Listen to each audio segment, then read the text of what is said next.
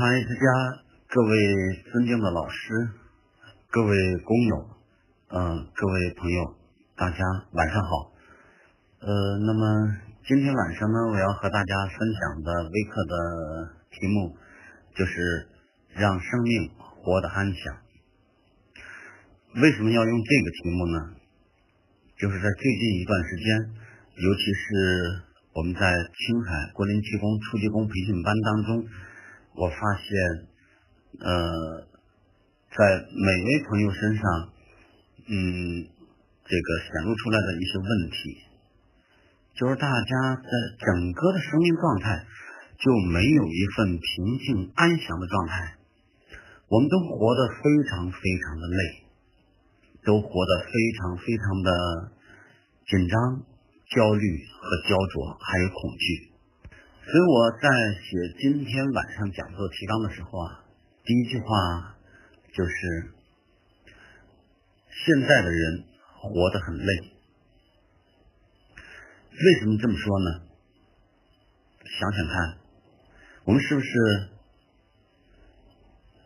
在日常生活中，每个人需要的并不多，可是我们想要的却很多很多。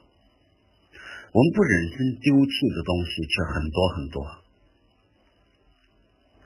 最近就我个人来说，也有比较深的一个生活感触，就是我最近即将要搬家，在搬家收拾东西的时候，我发现了很多很多从来都没有用过，甚至没有打开过包装的东西。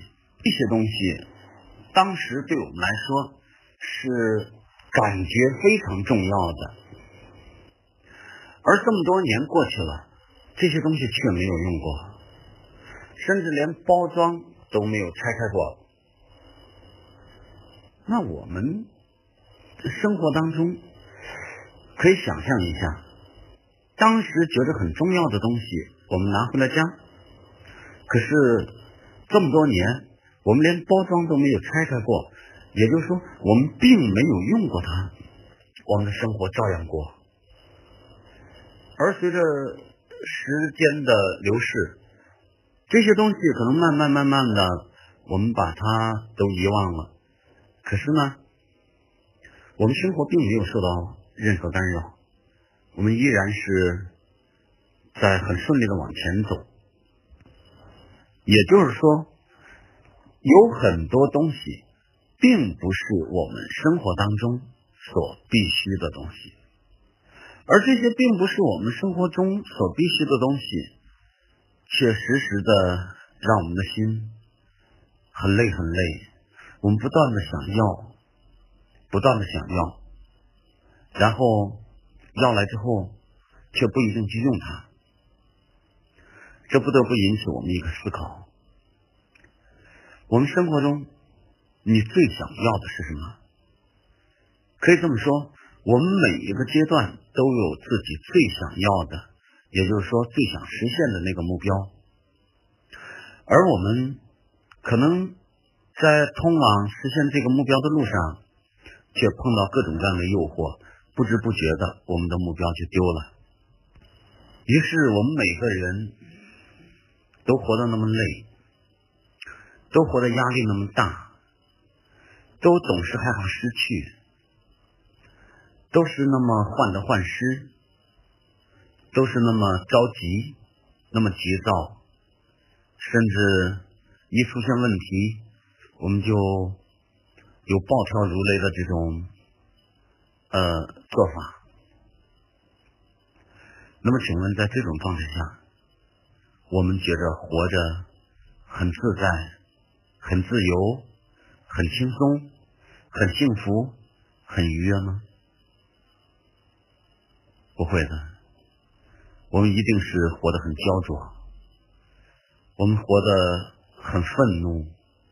我们活得很委屈，很不如意，很不满足。就这么说，造成这样一种生命状态的原因，是我们不懂得舍弃，不懂得放弃，不懂得丢弃。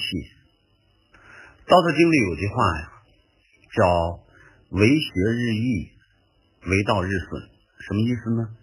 就是说，我们如果做学问的话，我们每天要让自己的学问增加一些，哪怕增加一点。如果我们要是修养自己的身心，让自己的生命更清安自在，让自己的生命更加安详的话，我们每天要丢弃包袱，为道日损嘛。可是有多少人能够理解呢？想想我们的病啊，我们就是在跟亲人的争执中，在不良的生活习惯中。在各种各样的压力和欲望中，就一点一点、日积月累形成的。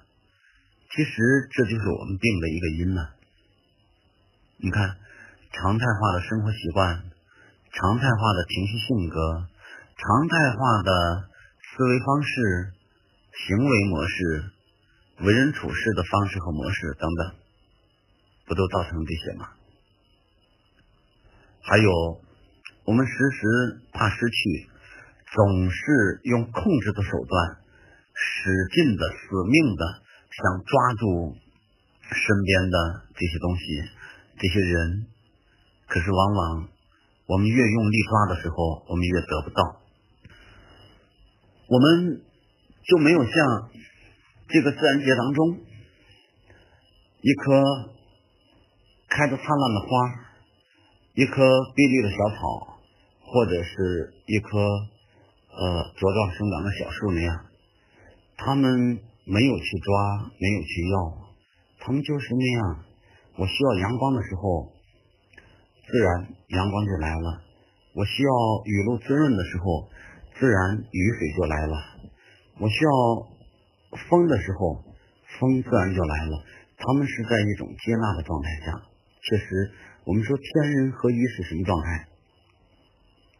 不是说用手，呃，用你的心，用你所有一切的力量去紧紧抓住你身边所有一切的人和事的状态，而是很平和的，就在那接纳的状态。道法自然，天人合一，不是锁起来的，它是在平和状态下。这个平和的状态，指的是一种平和的生命状态。我以前在讲课的时候曾经说到，我们生命中所遇到的人和事，都是我们这一辈子，都是我们这一生该遇到的人、该遇到的事儿。就像我们今天得了癌症，得了各种威胁我们生命的慢性病，比如说心脏病，比如说很严重的。糖尿病、高血压，那这也是我们应该遇到的。真的不是说就是我们倒霉。你仔细想一想，什么时候不是该是我的，我要努力的抓到它，我不能放弃；不该是我的，我也争取。可是，在我们争取的时候，我们没有想到一句话，就是《易经》乾卦里头的卦词叫“厚德载物”，是不是属于你的，也是命中注定的。咱很多朋友就说：“李老师啊，你老是说命中注定，命中注定，你是不是老是信命啊？老是在宣扬宿命论的这种观点啊？”不是，那么既然是应该发生的事情，我们必须要接纳它，要积极的、勇敢的去面对所发生的一切，你生命中所发生的一切，包括各种灾难，包括突如其来的，让我们没有一点心理准备的这种天灾人祸。已经发生的东西，它成为一个既成事实，无法改变。那我们如果说，呃，只是让自己沉浸在无尽的抱怨、指责中，呃，无尽的委屈中，无尽的绝望中，是没有任何意义的。在以前讲课中说过这样一句话，我说，在神经语言程序学。呃，这门学问呢，简称 NLP。那么在 NLP 里边有三十五条定律，第一条定律是这样说的：呃，一个人改变不了另外一个人，除非这个人自己愿意去改变。可在日常生活当中呢，我们在亲密关系。甚至和父母的关系当中，呃，和呃亲子关系当中，和周围的同事、邻居啊、朋友相处的关系当中，我们是不是有总是想控制别人的这种欲望呢？总是总是想让别人听我的，按我说的去办的这种想法呢？如果别人不听我的，哪怕是自己最亲的人，呃，自己的丈夫、自己的老婆、自己的孩子、自己的父母、自己的兄弟姐妹，我们总是觉得不满足、很气愤。你为什么不听我的？然后我我们还会觉得自己很委屈。我已经付出这么多，你怎么还这样呢？其实。细想一下，这些是不是我们总是试图去控制别人的一种做法呢？每个人都有每个人独立的人格、独立的思维方式、行为模式和情感模式。如果你想明白了这些，那么请问，那么请问各位朋友，你为什么非要让别人按照你的想法去做呢？我觉得这其实首先是给我们自己增加了很多很多的痛苦和愤怒。别人无论怎么做，都有可能做不到你的心里去。而你如果说看不惯别人所作所为，或者生气，或者愤怒，或者是觉得压抑，或者是觉得委屈，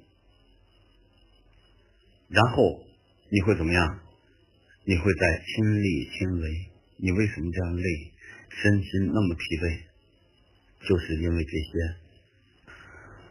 每当我们身边出现了一些事情，甚至出现了感觉好像是灭顶之灾的这些灾难，我们总是觉得过不去了。有些时候，我们就沉浸在自己的那种。自怨自哀的这种情绪当中，我们就开始抱怨，抱怨老天不公，抱怨大地母亲不公，抱怨周围人和事，抱怨这个世界都不公平。为什么会对我这样？我这么善良，我这么好的一个人，为什么老天会让我这样？我这么付出的一个人。为什么会让我得乳腺癌？为什么拿乳腺癌做例子？因为我们现在乳腺癌有十个群呢，五千多人了。我们抱怨指责一通之后，我们的心情会越来越好，我们的身体会越来越放松，我们会越来感觉到越幸福，还是越来越感觉到愤怒、压力、压抑，呃，感觉到无比的委屈。我们一定是心里充满了这些负能量，不会说让自己的心总是有淡淡的喜悦、愉悦和满足，也不会说让我们自己时时刻刻觉着这个世界真好，我身边所有人真好，呃，我的家庭每一个成员真的好。我的孩子非常的优秀，我的男人或者我身边这个女人非常优秀，绝对不会这样想。你所想的都是别人的不好，都是别人对不起你，都是别人不对。于是你说你的这些想法，他会惩罚谁？他第一个惩罚的就是我们自己。然后有了这些委屈，有了这些愤怒，有了这些悲哀。突发大事的时候，有了这些惊恐，喜怒忧思悲恐惊这七种情绪就来了。无论哪一种情绪存在，我们的气血都会以相应的状态存在。我以前我曾经跟大家讲过，喜伤心，大喜伤心，喜则气缓。有的时候我们高兴过头了，我们会喘不过气来，悲伤肺。你看，所有肺不好、肺气弱的人，都是容易悲悲气气的这种人。怒，怒伤肝，怒则气上。我们一生气，一发火。那个火气啊，气血往上冲，我们这个太阳穴青筋暴露啊，气得脸色发白。当时生气的时候，你可能觉得我浑身有无穷的力量，我可能一拳能把这个厚厚的墙壁打穿。可是，我想问一下，亲爱的朋友，你生完了气之后呢？你是感觉你的身体前所未有的充满力量，还是感觉浑身一点力气都没有了呢？你的这个怒气，恰恰消耗的就是我们的元气，或者换句话来说，消耗的是我们的生命能量。你的生命能量总量是定了的。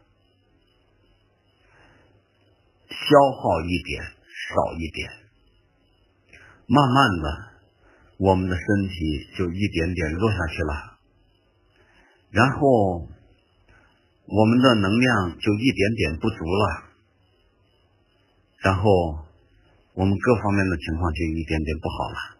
这些欲望可以这么说，它会让我们整个的生命状态、整个的生活状态苦不堪言。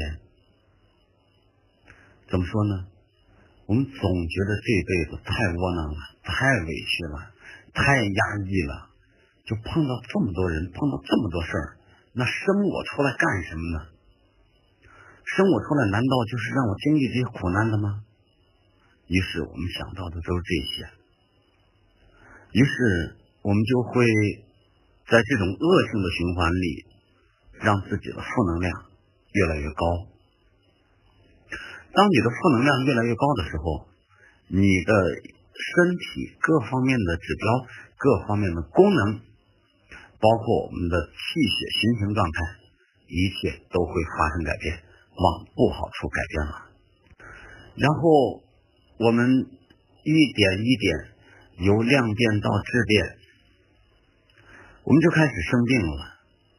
我们总觉得自己想的已经很开了，我们总觉得。我们的心胸已经很宽阔了，很宽广了。我们总觉得我们的心眼已经比以前大多了。可是，诸位，你想过没有啊？我们从来不把自己往不好处想，我们从来看不到自己最短的那块板。我们从来都以为自己成长了很多很多了，可是让别人看一看，我们可能还在原地踏步走，甚至还在后退。有些时候，我们心里不安，是因为我们害怕失去，害怕失去周围的人，害怕失去我现在所拥有的。得了癌症以后，害怕失去生呃生命，害怕癌症的复发、转移和扩散。其实大家仔细想一想，无论我们身边的亲人，还是我们的朋友，还是我得癌之后能活多久？因为你害怕失去吗？还是我的癌症能不能复发、转移、扩散？请问诸位，这些都是我们自己所能控制的吗？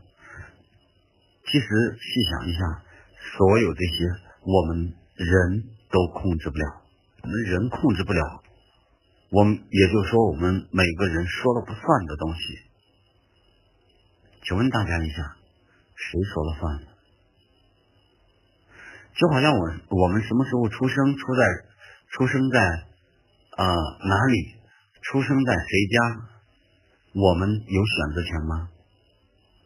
没有。我们的父母是谁？我们有选择权吗？我们的儿女生下来怎么样？我们有选择权吗？既然我们的出生呃没有选择权，我们的父母兄弟姐妹儿女没有选择权，那我们什么时候死？你觉得你有选择权吗？你细想想，真的，亲爱的病友们。这些都是我们说了不算的东西，而我们恰恰是不顾一切的，在我们说了不算的这些问题里边纠结、痛苦、恐惧、不安，就如同每天走在钢丝上，稍不留神，我们可能就摔下来，我们可能就粉身碎骨。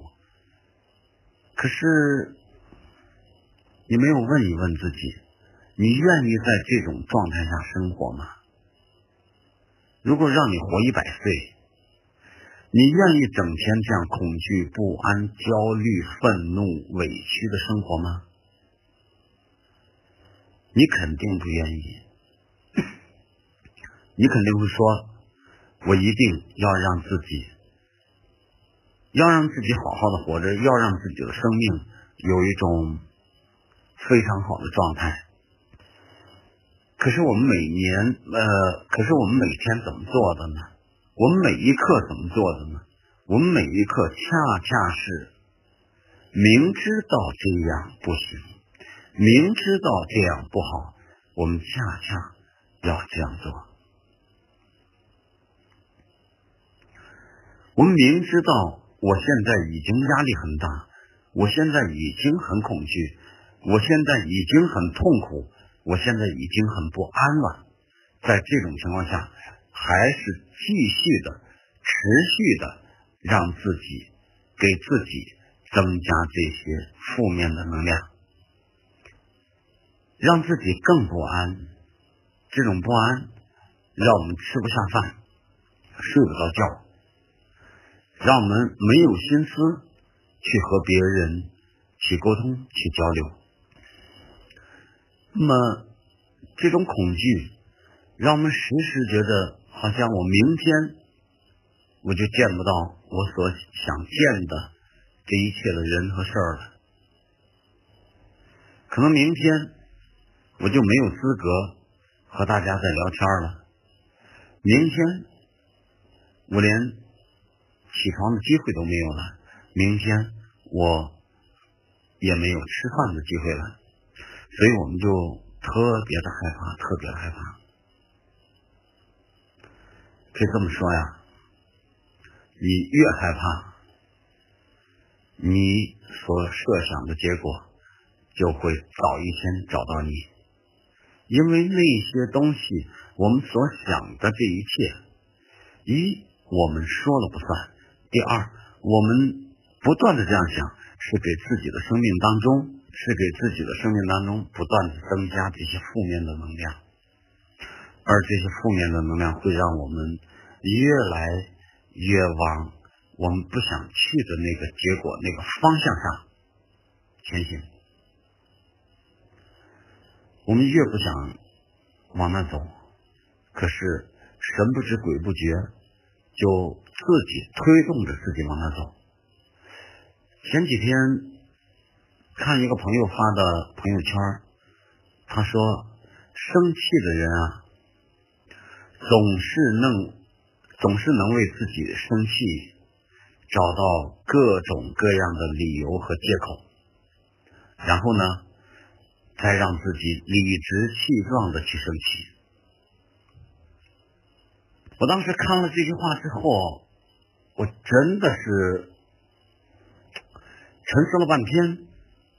然后我在青海班跟青海班的朋友们在聊，我在日常生活当中，我说我们仔细想一想，好像是我们生气是别人引起的，别人惹的，然后才让我们控制不住自己的情绪、自己的脾气。然后我们开始发火，可是大家想没想到，如果换做另一个人，他的心胸，他看待别人，啊，他为人处事的标准比我们低，也就是说，他包容心、接纳心比我们强，他会像我们这样生气吗？客气的说，如果他的接纳心、包容心，他内在的标准比一般人低，这样的人，呃，他不会遇到同样的事儿，像我们一样暴跳如雷的。你看那些慈眉善目的、呃，包容的、亲和力强的这些老人家。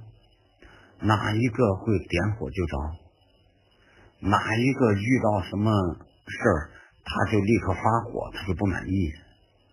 他总是笑眯眯的，很好，挺好啊，总是这样。我们为什么就视而不见呢？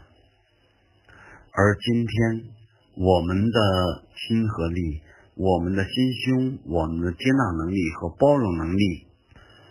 必须要做到和这些慈眉善目的啊很长寿的这老人家一样，我们才有可能让我们自己从癌症的阴霾当中，从生命的这种绝境当中一点点走出来。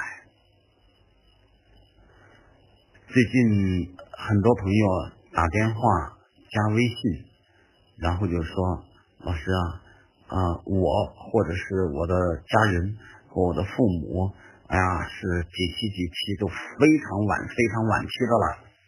呃，你有没有办法？我说我没有办法，我不是神仙。明确的说，我说但是我能帮助他们能够认识到这种病是怎么得的。我能在课程当中。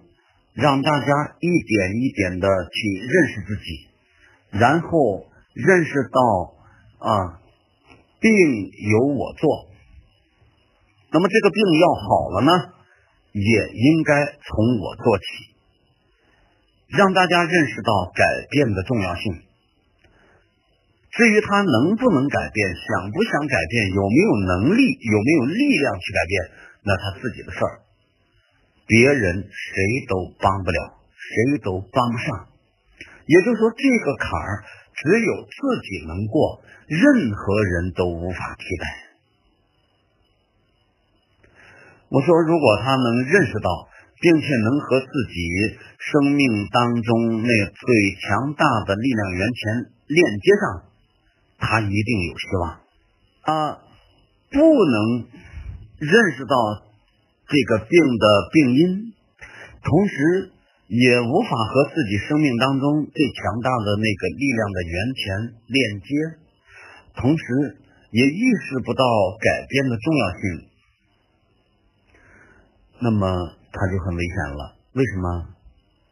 他始终会沿着自己那个所习惯的那个方式，沿着自己的。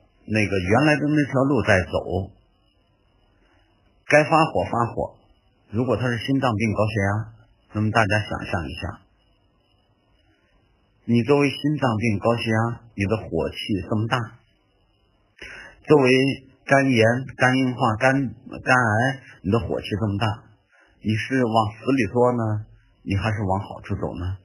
嗯，其实有些时候啊，这么多年，说句大话，看看脸色，看看眼神，看看眉宇之间，有的时候连脸色都不看，听听声音，我基本上能判断这个人是得什么病，或者大体能判断他的病是在上焦、中焦还是下焦，一听声音基本明白。其实不是说好多人觉得很神奇，老师你怎么一听声音知道他乳腺癌？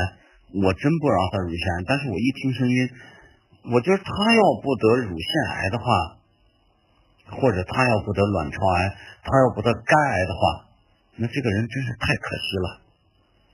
你听声音那种暴怒，或者听声音发音的部位是在上焦、中焦、下焦就明白了。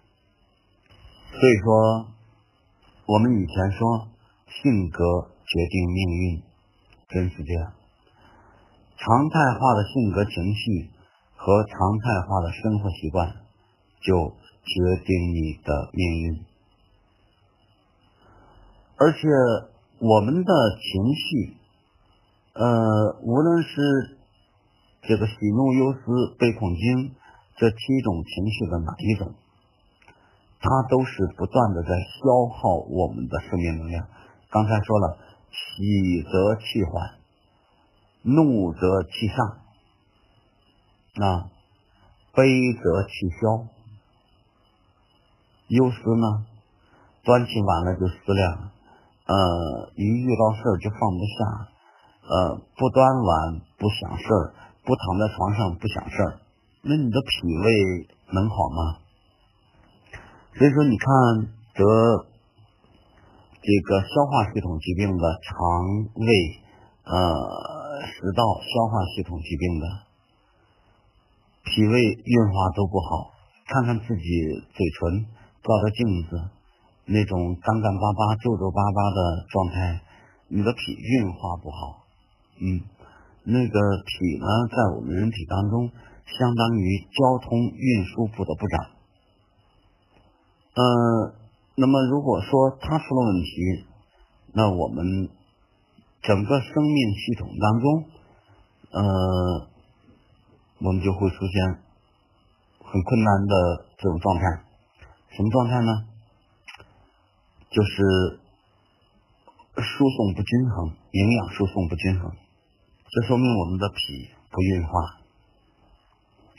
那么还有呢，就是说我们如果认识不到这一点，我们继续按照以前的那种做法、那种生活习惯、那种脾气性格、那种情绪，我说的这个情绪是常态化的。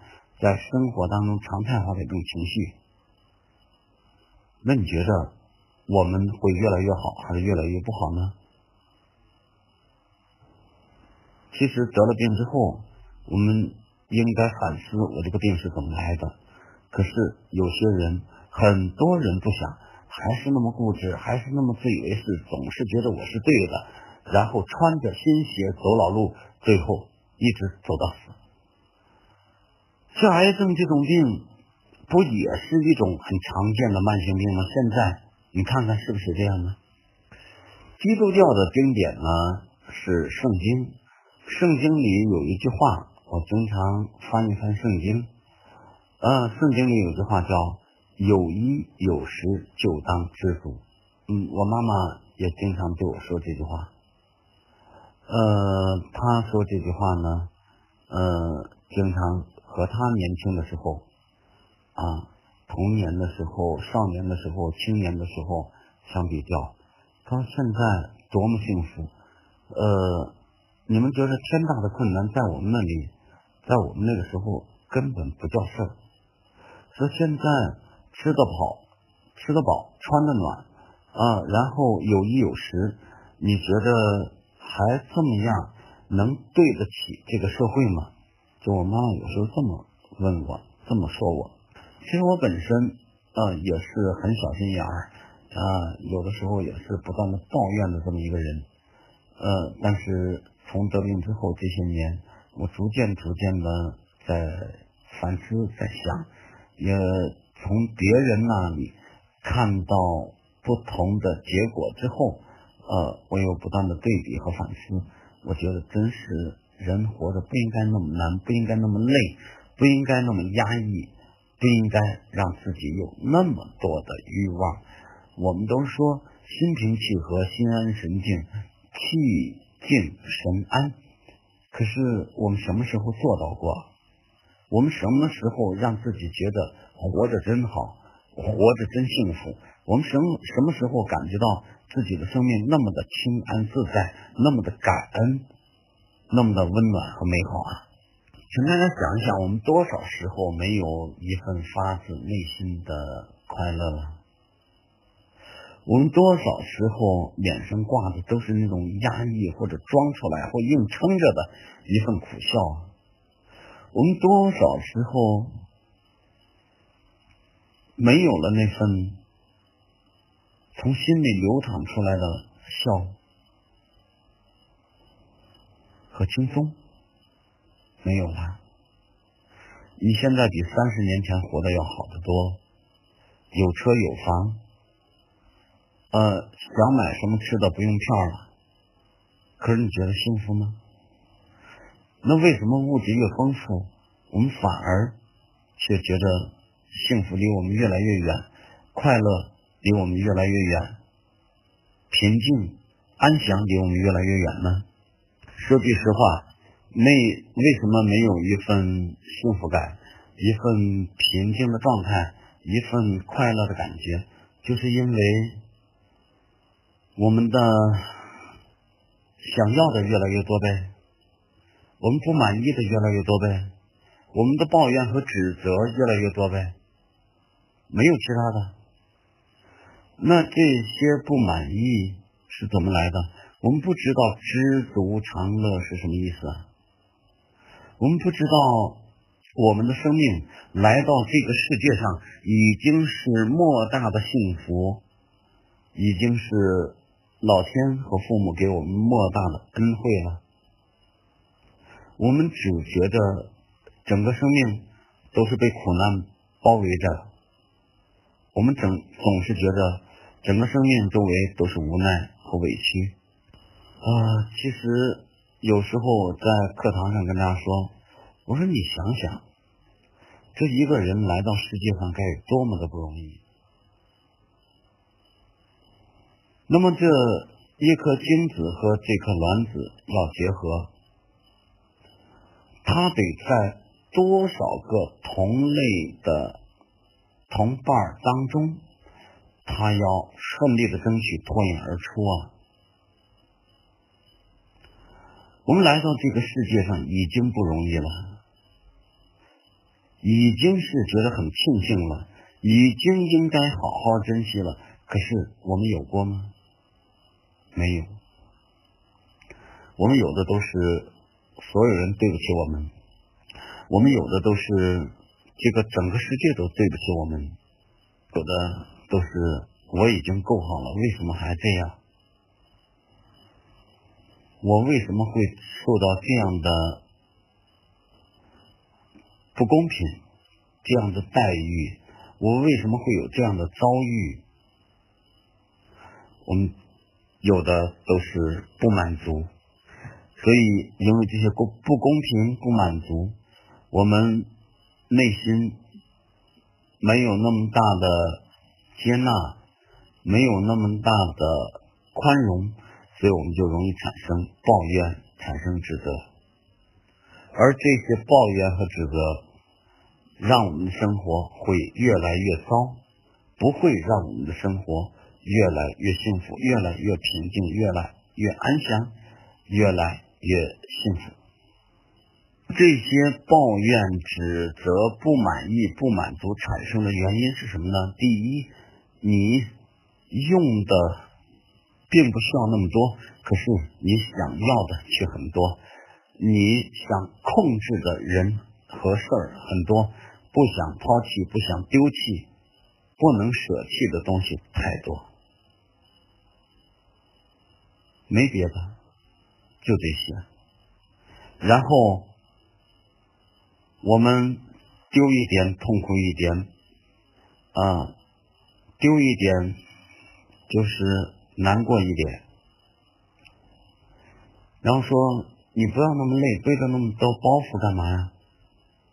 人生的路就像在爬山，嗯，它不是一马平川的啊，这些都是我的，我不能丢。说到头，都是一切都基于自己内心的一份愿意，和别人有关吗？无关。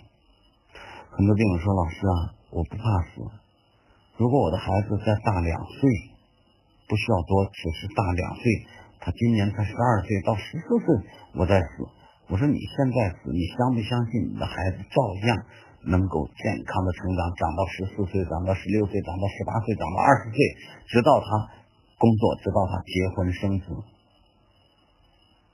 就我们总是习惯给自己找各种各样的借口，然后我们理直气壮的去抱怨、去指责、去委屈、去担忧、去患得患失、去不忍放下，就是这样。就好像刚才我说理直气壮的生气，嗯，一个样的，就是理直气壮的给自己找到各种各样的借口，然后理直气壮生气。有的时候我觉得讲郭林气功的功力功法，讲这些抗癌的实用的方法，嗯，其实并不难。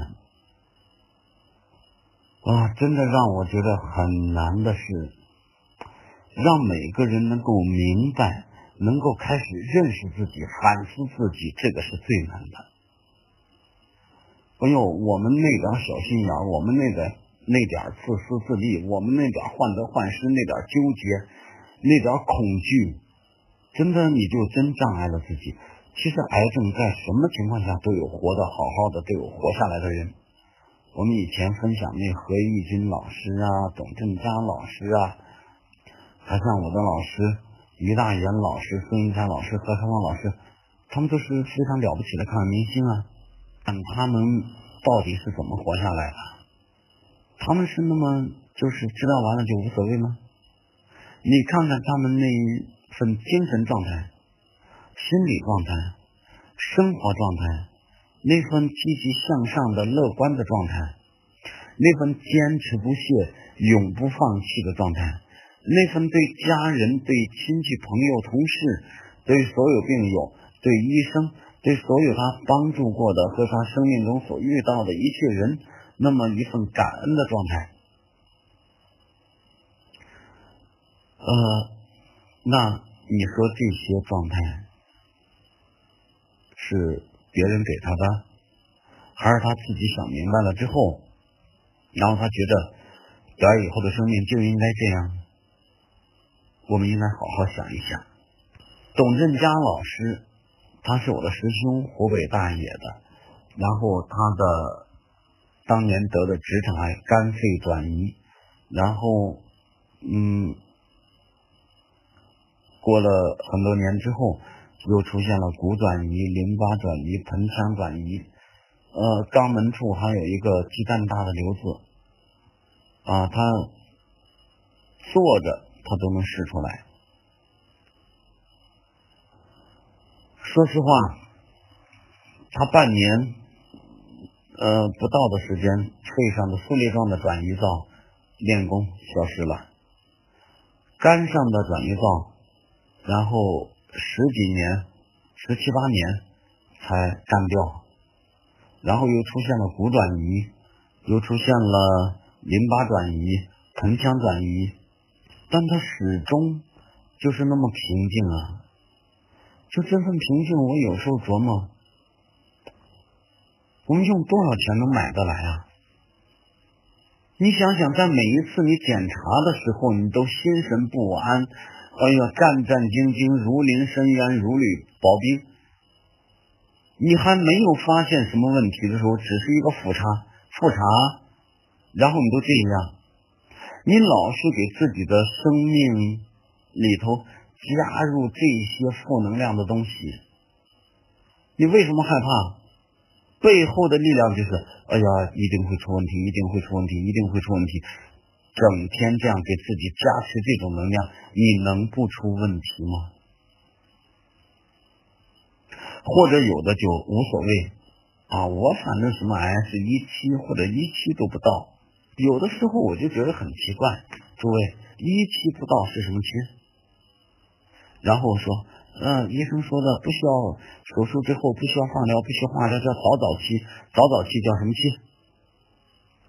恰恰是早早期转移了十几处骨头上，然后医生说没问题，嗯，然后任何人都说没问题，你该干什么干什么。同志们，他是癌症啊。癌症是一个什么特点？终身性疾病。癌症还有什么特点？全世界现代医学都没有攻克的一个顽疾。癌症还有什么特点？它是可以跨领域的去转移。那早早期只不过是你查出那个时期比较早而已啊。单靠治疗能治好吗？不能，不能怎么办？需要我们从心态、从生活习惯、从脾气、呃脾气、性格、情绪，从各方面需要改变，需要我们改变原有的生活方式、心理状态、情绪状态、性格状态，还有我们要积极采取有效的、能够为我所用的这种锻炼方式。而郭林气功，他并不迷信的说。你必须这样练，你要不练，你要去治疗，你就怎么怎么着。他主张西医、中医气功三结合，然后让你在心平气和、心安神静的状态下去行走、去练功，对你没有好处吗？你为什么那么抗拒他呢？你为什么就不试一试这个自己能用的有效的方法呢？很多人说，老师啊，我现在想学郭林气功，你你。你你告诉我，我如果学的话，我能练好吗？我说不知道，我怎么能知道你练好练不好啊？你怎么不问西医说，老师啊，嗯，我现在开始打化疗，决定打化疗，你觉得我打化疗能好吗？西医会怎么跟你说？郭林气功应该怎么练？那这功法是什么？为什么你知道吗？然后老师，你能不能？到杭州来办班，能不能到广西来办班？能不能到潍坊来办班？我真到那办班，你不想去，就到你家门口，你也不去。我们也没有那个时间，就是说到那么多地方去。虽然我们心里恨不能所有人去了解国林气功，并且习练国林气功，并且取得疗效，我们也深知我们每个人能力都是非常弱小的。我们不是观音菩萨，我们也不是佛陀，我们不都，我们不是基督耶稣，我们没有那么多的能力去拯救所有人。那真的，我希望我们所有的病友，你好好想一想，我们会骗你吗？我们是一步一步从这走过来的，而且。你网上去查一查郭林气功，查一查郭林老师这个人，你了解一下好不好呢？你查一查于大元，查一查孙云彩，查一查何开芳老师这些人，这些德高望重的前辈，好不好呢？你查一查那么多通过习练国林气功，通过自己积极主动的融入到癌症治疗和康复一线当中的这些成功的病友，看一看他们的经历。不要看，只看他们的结果，仔细的通过他们的经历，仔细通过他们的奋斗的历程，好好想一想，他们究竟是怎么成功的，好不好呢？然后我们自己去试一试，好不好呢？我们在呢啊，就是想方设法的去找到最好的医生，找到最好的医院去给自己做治疗。呃，花最多的钱，然后用最好的药给自己做治疗。请问有一点，哪个医院、哪个医生、哪一种药能够完全彻底的治好你的病呢？如果他能完全彻底治好你的病，这个病还叫癌症吗？这个病还叫世界医学难题吗？想一想，说到这里，我都觉得我很激愤，为什么呢？就是说，他真的需要一个缘分。其实有的时候，我们想一想，我们每个人认识这个世界，都是有局限的。你有可能只是在你已知的那个领域比较熟悉，可是整个宇宙来说，你觉得是你已知的领域多，还是未知的领域更宽广呢？有些时候，我们这个我们的已知和未知是两条线，可是我们却用我们已知的去判断那些未知的东西。你觉得正确吗？就好像一个男人，一个女人，那这个男人总是拿着男人的标准去检验和衡量这个女人，能衡量的对吗？都是一个道理的。嗯，我们的不满，我们的愤怒，啊，我们的恐惧。呃，我们的不安，我们的患得患失，总是，其实归根结底总是害怕失去，总是想控制别人，总是想让别人按我的嗯想法去办。嗯，其实我们允许我们自己这样，同时也允许别人啊那样啊这样就好了。另外呢。在生活当中，真的是时时刻刻要问自己的初心是什么？一念善，一念恶。有些时候啊，我们一念善升起的时候，总是能想到别人的好，总是能想到啊这个世界的美好。可是当我们一念恶升起的时候，比如说抱怨、指责、委屈。啊，愤怒，这都是恶。那总是想到别人不好，别人对不起我，整个世界、整个社会对不起我。